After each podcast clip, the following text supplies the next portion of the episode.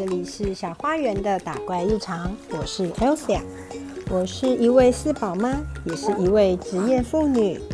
这个频道会分享我在正向教养育儿的真实面相，以及妈妈如何在育儿过程中打怪练功、自我成长。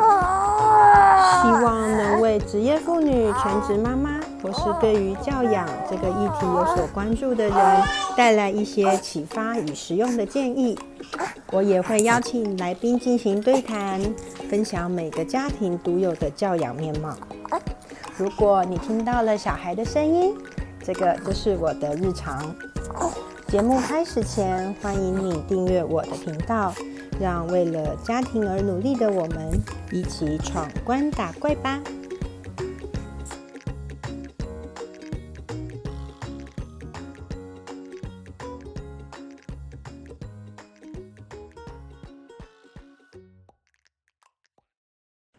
嗨，欢迎回来，我是 Elsa。你这周过得好吗？今天一样有 baby 在旁边，可能有他们的声音，也会有一点玩具的声音，请大家收听的时候注意音量喽。今天想要和大家聊一聊，当宝宝大哭的时候，我在想什么呢？嗯，会想聊这个话题，是因为这一周双胞胎们非常的闹。啊，在九月的时候，其实我们已经大概有一个稳定的作息，就是早上九点钟左右呢，他们会小睡一下，大概半个小时，然后就会到中午，啊，我先生买中餐回来，然后我们吃饱饭可以和他们一起午睡。就会有一个比较长的小睡时间，然后就会到晚上睡觉。但是这一周啊，他们在早上的小睡变得非常非常的难入睡。其实已经可以观察到说，哈，他们很烦躁了，就是想睡又睡不着，一直揉眼睛，然后就会一直大哭。那很多新手妈妈哦。就会很害怕 baby 大哭嘛，就安抚不下来的时候就会很慌乱。然后我要说的是，不只是新手妈妈，是所有妈妈在看到 baby 大哭的时候，都会有同样的慌乱以及烦躁。即使是我已经明确的知道说，他们就是因为累想睡，但是睡不着，所以有这样子这样子的烦躁的表现，但我还是会很烦躁，像。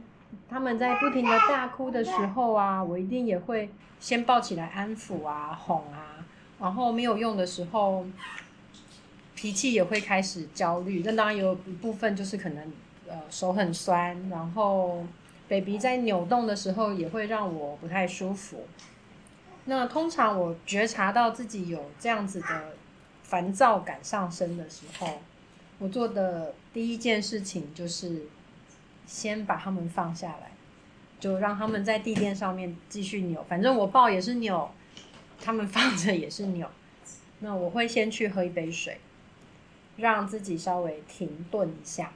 嗯，我很赞成刘宝红老师说的一句话，叫做“停顿带来觉知，停顿带来觉察”。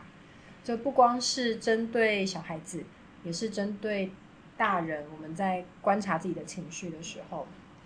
就让自己先暂时的抽离一下这个环境，调整状态，再回来继续安抚，或者是继续沟嗯继续沟通嘛，大对大一点的孩子。好，那安喝水是我的第一个防护线。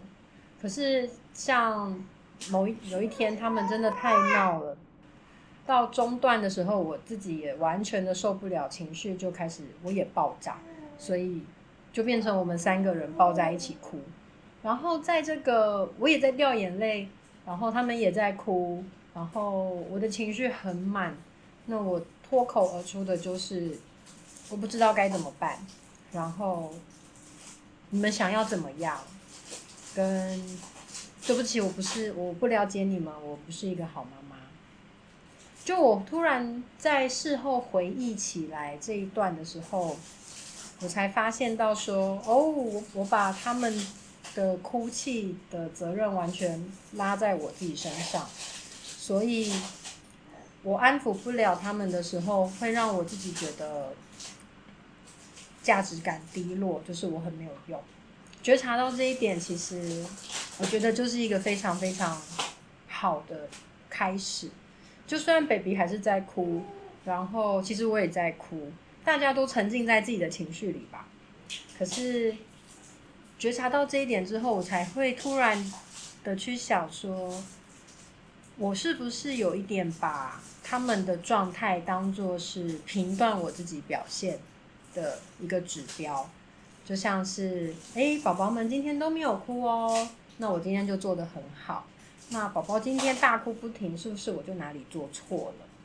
但冷静下来想想，事情应该不是这样子的，对吧？宝宝们他们也有自己的，开始有自己的一点想法跟意识了。有时候就像我说，他们想哭，呃，他们那像那天他们哭是因为他们太累了，睡不着。那是因为他们的能力还没有办法很妥善的处理自己睡眠的这个状态，其实跟我没有关系。就算我今天做的再好，但他们的能力没有达到的时候，他就是会因为累了睡不着，然后烦躁嘛。也许我今天做对了什么，可以帮助他们在这个烦躁的过程中，减少一点时间。可是。这个就是他们在培养这个能力的学习历程啊。这跟我是不是一个好妈妈，或者是我今天做了什么事情，有没有做对什么，有没有做错什么？我觉得是我不应该这样子评价我自己。对，即使是一个有了四个孩子的妈，我也还是会在情绪不好、状态不好的时候掉到这个坑里面。就是把小孩子的表现当做是对我自己的评价，我觉得很值得深思吧。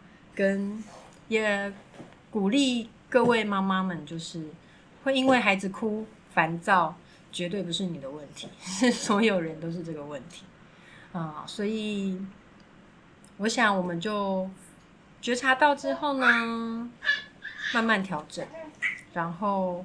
把这个自我价值这件事情拉回到自己身上。嗯，我们不需要做什么才有价值，我们本来就很有价值，我们光是存在就非常的闪亮。嗯，好，我想这是我今天的分享，短短的，因为宝贝真的最近有点黏。好，那我们就下个礼拜再见喽，拜拜。喜欢今天的节目吗？邀请你在 Apple Podcast 和 Spotify 给我五星好评，感谢你的支持。如果你有什么想听的主题，或是对于内容有任何感想，欢迎使用电子信箱让我知道。以上资讯都在节目资讯栏中附有连结。我们下次再见。